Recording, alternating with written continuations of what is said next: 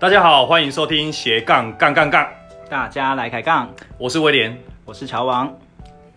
好的，那我们今天首先来说一下说，啊，为什么我们今天要做这节目？乔王，为什么你今天就是想要开始做这个节目呢？就是讨论关于斜杠这一个的一个内容。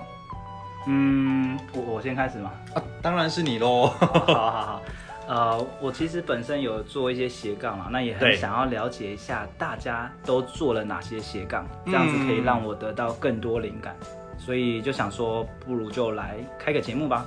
哦，就是来分享一些资讯就对了。对啊，对啊。那威廉你嘞？OK，我这边的话其实很简单啊，就是说，因为其实，在我们这个呃世代的部分的话，其实说大家拥有的一个呃，不管是技能或者说生活经验的部分，其实都蛮多彩多姿的。那我们也想要透过这节目的话，就包含我们身边很多朋友，或者是说很多的呃，就是很多的呃相关的资源，想要借由这样的一个斜杠的一个分享，分享给大家，让他知道说，哎，其实在这世界上有很多事情。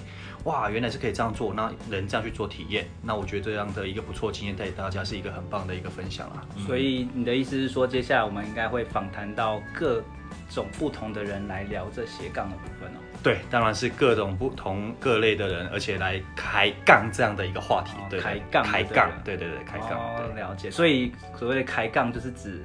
聊斜杠这个意思，对，斜杠，不管是说呃在事业上啊、工作上，甚至是生活的体验，我都觉得这是一个斜杠的一个延伸。对，嗯、对，所以就是有我们今天想要做这样的一个呃节目的一个呃主题啦。当然在这部分。哦，那那讲到斜杠，你觉得斜杠是什么？斜杠，哎，那乔王，你讲的斜杠是要多斜才叫斜杠？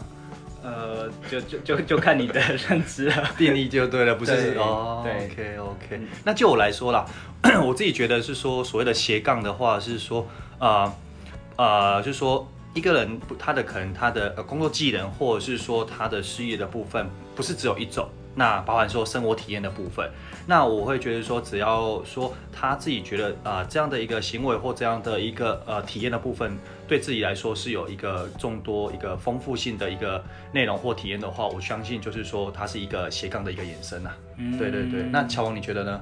我的看法跟你有一点像，我觉得斜杠的话，它会拥有不同的身份，那会透过不同的。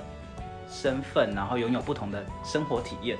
哦，体验也算嘛，对，对，那进而去创造不同的收入模式，还有说个人价值，对对对对对，OK OK，好，那这样，那其实我觉得说，因为今天是第一集嘛，对，那我觉得第一集的话，就是说我们想要，就是说想要了解一下说斜杠的部分，那就我们了解就是说，哎，像乔王，听说你也很斜杠嘛。嗯那我们想今天来的话，我们首先来探讨，就是就你的经验来说，你过去到底有多斜杠，来分享给观众朋友。哦，是因为我们今天还邀请不到来宾，对对对，确实确实对，请那个观众朋友先多多包涵了。对对，我们第一集刚开始，对对对，好对。然后我们乔王也是很斜的，很斜杠的青年，好，非常斜。好，那我们就首先来聊一下说，哎，乔王过去经验的话，你到底有多斜杠？来分享一下你的经验。好，我自己在金融业啦，然后有做部落客。哇，布洛克对哇，然后也当过娃娃机的台主，连台主你也碰？对，那也当过讲师，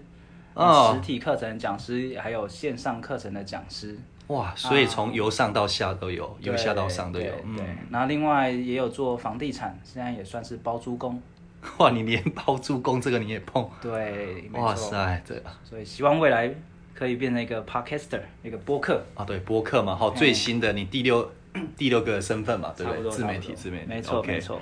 哇塞，好啊。那其实那么多的，就是说那么多的斜杠经验中，其实我们今天就是来分享一下，说让你最有印象的一个斜杠的经验。对，好，我自己在好学校哈好有开一门课程，叫做。买房必知，告别无壳瓜牛的银行带财术。哦，那这部分的话，就是说，诶，或许有些观众朋友不知道什么是好学校的部分嘛，嗯，那你可以大概简单分享一下，这是什么样的平台，或者是什么样的内容？哦，它其实是一个台湾团队去创造的一个线上课程平台。嗯，只要你有专业知识技能，你可以透过这一个平台去上架你的才华，你把它录制成一个线上课程，那别人有兴趣就可以透过这个平台来跟你购买课程。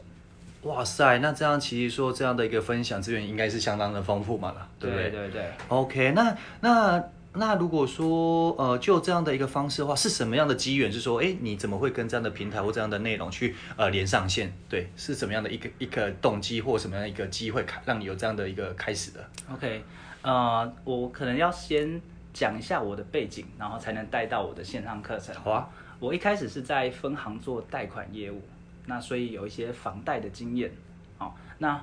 后来呢，就是因为身边很多朋友有一些买房的需求，就会来问我嘛，所以我就开始去写一些文章，然后告诉他们，哎，贷款可能要注意些什么。那后来这样好像发现还不太够，好，所以我就干脆就办一个类似分享会，一个讲座的方式，跟更多人分享。哦对哦，所以呃，就等于是说分享之后，就是越多分享这样的内容就对了。对，从文章然后到实体课程的分享，那。实体课程分享之后呢，就有好学校的人哦，他们的业务来找我，哦，来跟你接洽就对了。对.他们希望说可以把诶实体的一些讲座啊、课程的一些内容，把它变成线上化，那让更多人可以去听到这样的一个知识。哦，OK，哎，那我们可以了解一下，说你如何，譬如说把你过去这些的呃一些的呃实体的一个内容，那怎么去变成线上的？有什么样的过程，或者是让你会继续想要做的一个动机呢？嗯，就是在这过程中有怎样的体验？哦，其实一刚开始我会觉得说，嗯、哦，我每次讲的内容，就是实体课程讲的内容，可能有时候会大同小异啊，因为来的人不一样嘛，那他们都想要知道说有关买房或者贷款知识，那。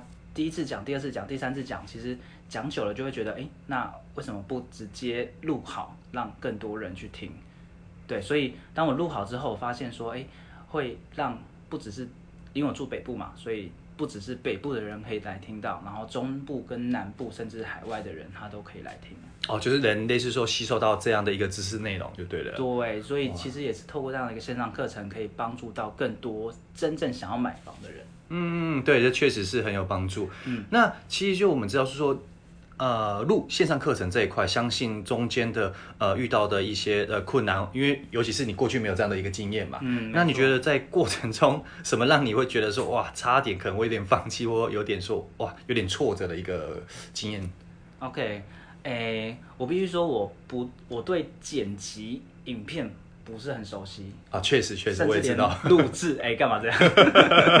录制影片我都觉得非常的困难，所以一刚开始我就是要不停的摸索啊，包括剪辑软体怎么用，对，然后麦克风怎么选择，对，这确实是。这个就搞非常的久，啊，再送再加上我其实呃本身也在上班呐，哦对，我是在利用下班的时间或假日的时间来做这样的事情，对，所以时间非常有限的情况之下，我要去。哦，快速学习这些剪辑呀、录制的一些流程。嗯、欸，那我觉得对我来说是蛮挑战的一个事情。对，哦，所以这样听起来的话，是说你在做线上这一课程这一块，几乎从头到脚都是你包到尾的，对了。对，那为什么会想要说自己包到尾，而没有说什么？呃，或许现在有些人会外包啊，或者什么的。对对对，因为一刚开始觉得好像很简单啊，对，所以很简单的。那第二个应该是呃，为了省一些钱啊。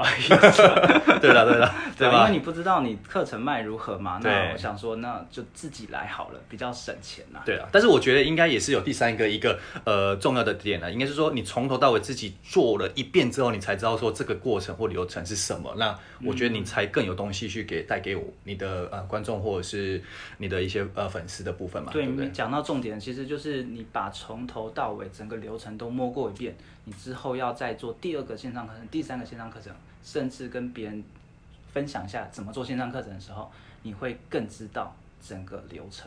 OK OK 哦，所以等于是线上课程这一块真的是让你的呃就是呃注意也蛮大的这样的吼。对对对。